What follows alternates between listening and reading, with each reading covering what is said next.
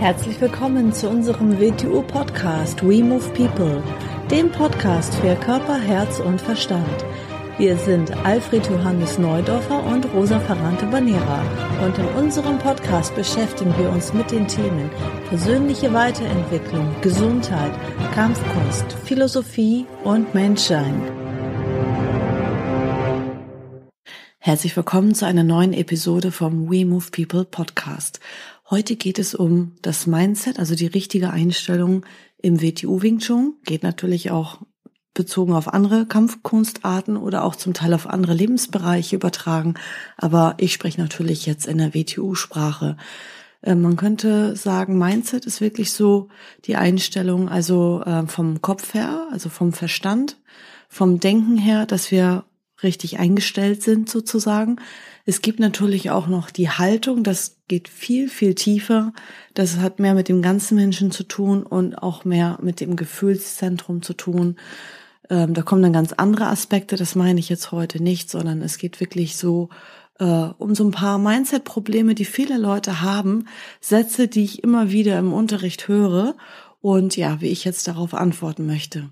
Es gibt ganz viele, die immer sagen, nee, ich bin noch nicht so weit für eine Prüfung zum Beispiel, um den nächsten Level abzuschließen. Ich bin noch nicht so weit. Also, wenn zum Beispiel dein Lehrer zu dir kommt und sagt, da und da wäre zum Beispiel das nächste Seminar, da wäre die Möglichkeit, dass wir dein Level abschließen und du sagst in dem Moment, ich bin noch nicht so weit, dann heißt das ja eigentlich, dass du das besser weißt als der Lehrer für dich sozusagen. Also es gibt, ähm, das ist nämlich für mich eine Mindset-Geschichte, weil man hat einfach das Gefühl, ich bin noch nicht gut genug, sozusagen. Ähm, also es gibt da zwei Faktoren, die man ja auch ganz klar bei unseren Levelzetteln, die jeder Schüler bekommt, äh, nachvollziehen kann. Es gibt einmal natürlich die Zeit und die Intensität. Also es gibt einmal die Unterrichtsstunden und es gibt äh, den Zeitfaktor. Und ähm, wenn man jetzt mal zum Beispiel sagt, in den Schülerbereichen, in den Schülerlevels, da hat man ja immer so drei Monate Vorbereitungszeit. Da kann es natürlich nicht sein, wenn jemand jetzt zwar die drei Monate rum hat, aber wegen Krankheit, Urlaub, was auch immer, nur dreimal im Unterricht war, das reicht dann natürlich nicht aus. Also das kann man ja schwarz auf weiß nachvollziehen. Und da ist es dann berechtigt, dass man sagt, so, die Zeit ist herum, aber da fehlen noch ein paar Unterrichte. Wir haben ja gar nicht das ganze Programm durchgeübt. Da ist das natürlich verständlich. Oder wenn jemand vielleicht ähm, zwei, dreimal die Woche in Unterricht geht, sehr, sehr fleißig ist, vielleicht noch ein Zusatzseminar gemacht hat, also quasi ähm, die Unterrichtseinheiten alle belegt hat und voll hat, wir das ganze Programm durchgearbeitet haben, aber die Zeit noch nicht rum ist, also erst ein Monat seit der letzten Prüfung war oder zwei Monate, das ist ein bisschen knapp. Und deswegen ähm, gibt es immer so diese beiden äh, Faktoren. Zeit ist wichtig, um Dinge zu verdauen und auch um gewisse Dinge häufiger mal zu üben, auch mal mit einem anderen Trainingspartner in, im anderen Zusammenhang, in einer anderen Variante. Ähm, also nicht nur es einmal mal gemacht zu haben oder einmal gesehen zu haben, sondern ähm, dass man wirklich die Zeit hat, auch Dinge zu verdauen und zu verarbeiten. So. Und wenn diese beiden Faktoren stimmen, und der Lehrer auch sagt, hey, ne, das würde ich dir hier in dem Moment empfehlen. Also das ist immer so ein bisschen sich selbst zu klein machen und zu klein fühlen. Und eigentlich sagt man ja auch in dem Moment, ich spreche dem Lehrer in dem Moment die Kompetenz ab, dass der das ähm, sozusagen äh, gut einschätzen kann. Und ja, also es geht nicht darum, dass du dich reif fühlst oder gut genug fühlst, ne? Weil dann kommt nämlich schon nämlich der nächste Punkt. Ja, ich kann das ja nicht. Ich habe, ne? So, das das kommt auch mal ganz häufig. Ja, ich kann das ja nicht. Äh, unter Können verstehen die Menschen etwas auswendig runterrattern können, dass sie das jetzt ohne Anleitung, ohne Lehrer von sich aus alleine können. Da, da, das musst du nur das Solo-Movement, also zum Beispiel die Sinumtau und nur ähm, dein Blade-Movement, also in dem Bereich, in dem du dich gerade befindest, vom Level her. So, deine Solo-Movements, die Übungen und die ganzen Sachen, das musst du nicht aus dem Kopf, aus dem Stand heraus auswendig runterrattern. Weißt du, wer das muss? Derjenige, der das muss, das ist der Lehrer. Und zwar auch nur der Lehrer, der Schüler in dem Bereich hat. So, da komme ich nachher noch dazu. So, das heißt, ähm, ich kann das ja alles gar nicht. Das heißt, du hast es zwar mal irgendwann geübt, weil auf deinem Levelzettel ist es ja anscheinend abgehakt. Das heißt, du hast es geübt, aber vom Kopf her weißt du nicht mehr genau, was verbirgt sich hinter der Übung. Wenn wir aber gemeinsam die Übung machen, dein Körper erinnert sich dran und dann bist du ganz schnell wieder in dem Thema drin. Also auch das ist eigentlich nicht das Problem. Das ist nur eine Sache des Mindsets der Einstellung. Zu sagen, ich kann das nicht. Ja, du musst es nicht können. Der Lehrer muss es können. Der Lehrer muss sagen, wenn ein Schüler kommt, Schüler Level 6, da steht, aha, Latzau 6, der, der Lehrer muss genau wissen, auf Knopfdruck, zack, die Übung mache ich jetzt mit dem. Der Lehrer muss das auswendig können. In dem Bereich, wo seine Schüler sind, aber du selbst ja nicht. Ähm, also da wirklich nochmal für dich selber überprüfen, wann bist du zu kritisch mit dir? Ne? Wann ähm, ja, machst du dich zu klein? Wann sagst du, oh, ich muss das so richtig gut und richtig perfekt kennen? Nein, es ist nie perfekt. Es ist immer ein Prozess, das immer weiter zu verbessern, zu wiederholen und immer wieder auf eine neue Weise zu betrachten und zu verstehen. Zum Beispiel, wenn du jetzt Schür Level 10 bist und du wirst mal zu einem unteren Level dazugestellt für eine Partnerübung, dann wirst du ja auch wieder die Übung wiederholen und dann wirst du es auf einem besseren Niveau verstehen und können und machen, als der, der das jetzt das erste Mal macht oder neu in dem Bereich ist. So, deswegen auch nochmal ein wichtiger äh, Mindset-Tipp. Vergleich dich nur mit dir selbst. Das ist nämlich das nächste Problem. Weil du fängst an mit W2 Wing Chun und äh, ja, du entwickelst dich weiter und die Leute um dich herum, mit denen du jetzt angefangen hast oder deine Trainingspartner, die ähm, gehen ja wahrscheinlich auch weiter, ja? So vielleicht so nicht alle im gleichen Tempo, aber so ist ja meistens so. Und äh, da merkst du gar nicht, wie gut du dich schon entwickelt hast, meistens, oder man vergisst das ganz schnell, weil man trainiert ja immer mit den gleichen Leuten. Und der Lehrer, der dir was beibringt, der entwickelt sich ja auch weiter. Also du kommst ja deinem Lehrer nicht näher. Es ist ja nicht so, wenn du dann aufsteigst und dann in den römischen Leveln bist, dass du deinem Lehrer näher gekommen bist in den letzten Jahren, weil der hat sich auch weiterentwickelt durchs Unterrichten und so weiter. Ähm, und durch Seminare und andere Sachen, durch ja, seine persönliche Reife einfach. So, das heißt, in dem Moment, wo du dich mit den Leuten vergleichst, die mit dir sind, in dem Moment hast du gar nicht das Gefühl, oh, ich habe mich jetzt so entwickelt, sondern du musst dich immer mit dir selber vergleichen, wie du mal angefangen hast.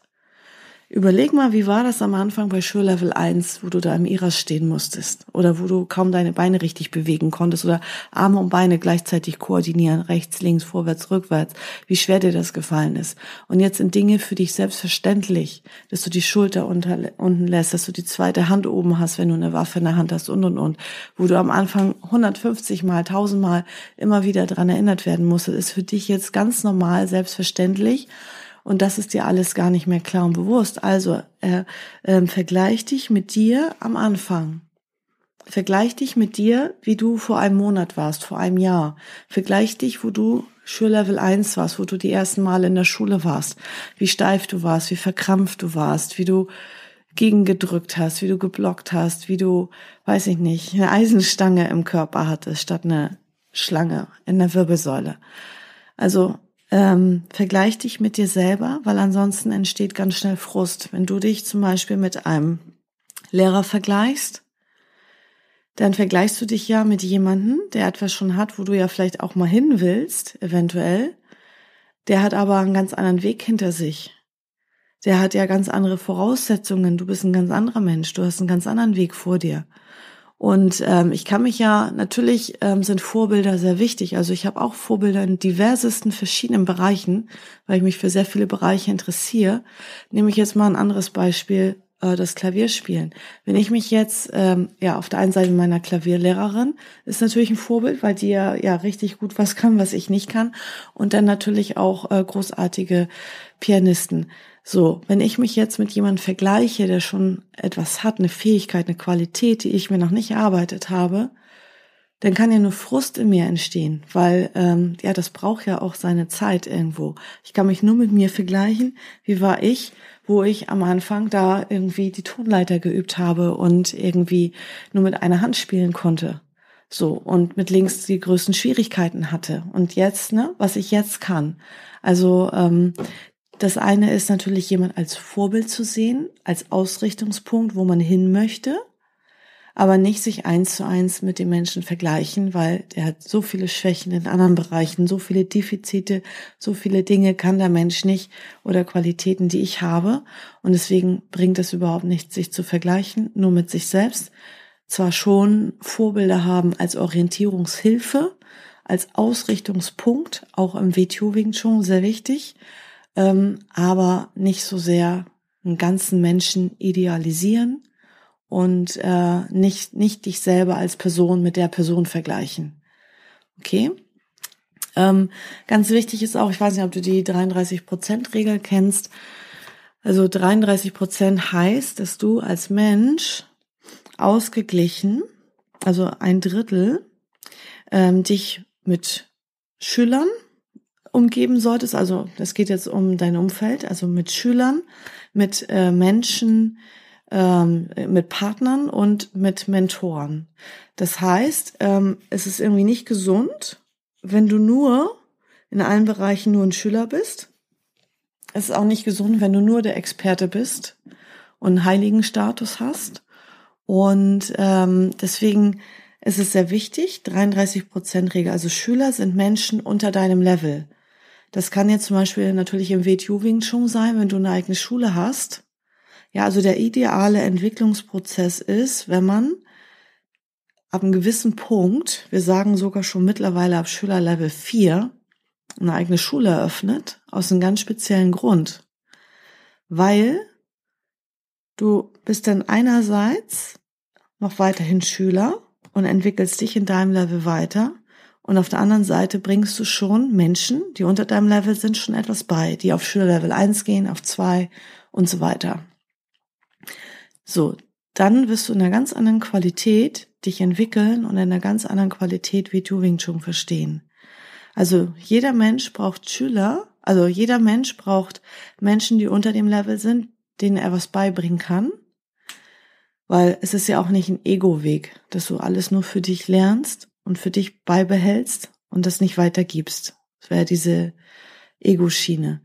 Dann, dass du Partner hast, also die auf deinem Level sind, mit denen du dich austauschen kannst und dass du Mentoren hast, Lehrer hast, die über deinem Level sind, von denen du lernen kannst. Dass du diese 33 Prozent Regel kann natürlich auch in anderen Bereichen sein, auch im beruflichen Umfeld natürlich wichtig, dass man äh, nicht zum Beispiel, wenn man Unternehmer ist, irgendwie da ganz oben sitzt in seinem Eiffelturm und äh, alle machen, was man sagt und ähm, man tauscht sich nicht weiter aus und man entwickelt sich nicht weiter auch in dem Bereich ist es natürlich wichtig, ähm, dass man Menschen was beibringt, also eigenen Angestellten oder äh, der Führungsebene, dass man Menschen hat auf seinem Level mit anderen Unternehmern im Netzwerk, mit dem man sich austauschen kann und dass man Mentoren hat, äh, wo man sich weiterbildet, weiterentwickelt von Unternehmern, die noch viel, viel größer sind und äh, ja, ein anderes Mindset haben. Das ist sehr, sehr wichtig, diese 33-Prozent-Regel. Deswegen ähm, das ist wieder der nächste Punkt. Ich bin noch nicht so weit für eine eigene Schule. Habe ich auch mal gedacht. Ja, ich als Rosa, ich mache das jetzt 19 Jahre. Ich habe auch gedacht, nee, ich als Frau, ich eine eigene Schule, nee, kann ich mir nicht vorstellen. Also ich habe es mir irgendwie gewünscht. Es war mein Wunsch, aber mein Mindset war da nicht so gut genug, ähm, dass ich irgendwie den Mut hatte. Und so muss es ja bei dir zum Beispiel nicht sein, weil ähm, es ist ja einfach so, man denkt an, ich bin jetzt heute noch nicht so weit für eine eigene Schule. Ich bin noch nicht gut genug. Ähm, was man nämlich dabei unterschätzt, ist, dass du, während du beginnst, während du anfängst, den Weg zu gehen, ebnet sich ja der Weg unter deinen Füßen und du entwickelst dich dadurch. Also das, ähm, ja, wie soll ich das ausdrücken? Ähm, die Fähigkeiten, die man, die entstehen ja erst dabei bei, dabei, bei dem man, also in dem Moment, wo man das macht, wenn ich jetzt zum Beispiel denke, oh Gott, ein Schulleiter hat so, sage ich jetzt mal, 100 Schüler. Ähm, so, der hat jetzt 100 Schüler zum Beispiel und dann denke ich, oh Gott, wie soll ich jetzt eine Schule führen mit 100 Schülern? Ja, du wirst ja nicht reingesetzt in eine Schule und musst eine Schule führen mit 100 Schülern, sondern das war ja so, ich habe das ja nebenberuflich aufgebaut. Ich habe ja ganz normalen Job gehabt und habe das nebenberuflich aufgebaut in den Abendstunden und später war es dann nachmittags und so weiter. Seminare waren ja am Wochenende und in der Woche dann abends da die eine Schule nach der anderen aufgebaut und dann habe ich natürlich den Job auch nicht mehr gebraucht und ähm, es ist dann einfach so, dass du ja mit einem Schüler beginnst. Also du wirst auch einem Menschen, ja, du wirst doch wohl einen Selbsterteilungskurs machen können und einem Menschen äh, ein paar Selbsterteilungsübungen beibringen können und dann den Schüler Level 1 das Programm durchlaufen. So, also ich kenne so viele, die Schüler Level 10 haben, in den römischen Leveln sind, sagen, nee, also da bin ich noch nicht so weit, das traue ich mich nicht. Also so weit bin ich noch nicht. Denke ich so, hä? Du kannst nicht jemanden Schülerlevel 1 unterrichten, so und dann hast du ja einen Schüler und dann den zweiten und dann den dritten und den vierten und den fünften und dabei wächst du ja. Dabei, und dann, und dann hast du ja nicht irgendwie gleich fünf Leute in fünf verschiedenen Programmen. Die haben ja, sind ja dann alle im Schülerlevel 1 Bereich. Und irgendwann macht mal jemand eine Prüfung und dann hast du ein paar Schüler im Schülerlevel 1 Bereich und ein oder zwei im Schülerlevel 2 Bereich. Also so war das zumindest bei mir. Das wächst ja Schritt für Schritt. Und dann äh, hast, ja, dann, dann äh, entwickelst du dich dabei. Also das ist so eine tolle, spannende Reise. Ähm, und deswegen denk an die 33-Prozent-Regel. Ähm, du bist halt ab einem gewissen Level kommst du nicht weiter, wenn du nur Schüler bist und ähm, ja und Trainingspartner hast. Ähm, ja, ist eine sehr wichtige Sache für die persönliche Entwicklung und natürlich auch für deinen WTU Wing Chun. Ja, das waren jetzt so ein paar Mindset-Sachen, ähm, die ich immer wieder höre, wo so ein bisschen, ja, wo jemand sich kleinredet, wo jemand ja irgendwie ja zu klein denkt und jemand denkt, das Endresultat muss jetzt schon da sein. Nee, das Endresultat wird da sein, wenn ich den Weg gehe. Also das ist ja dann ein Prozess, das ist ja, das ist ja dann nicht da, das Endresultat, sondern wenn ich den Weg gegangen bin und dann auf die nächste Stufe komme, das entwickelt sich ja erst, das meine ich damit. Also, wenn du mal äh, Interesse hast zu hören, wie das funktioniert, eine eigene Schule aufzubauen, dann äh, trag dich einfach hier bei uns ein und dann machen wir ein ganz kostenfreies, unverbindliches Erstgespräch, erzählen dir alle Möglichkeiten, wie das aussieht. Und ja, trag dich dafür ein. Unten ist der Link drinne. Und vielen Dank fürs Zuhören und bis zum nächsten Mal. Ciao.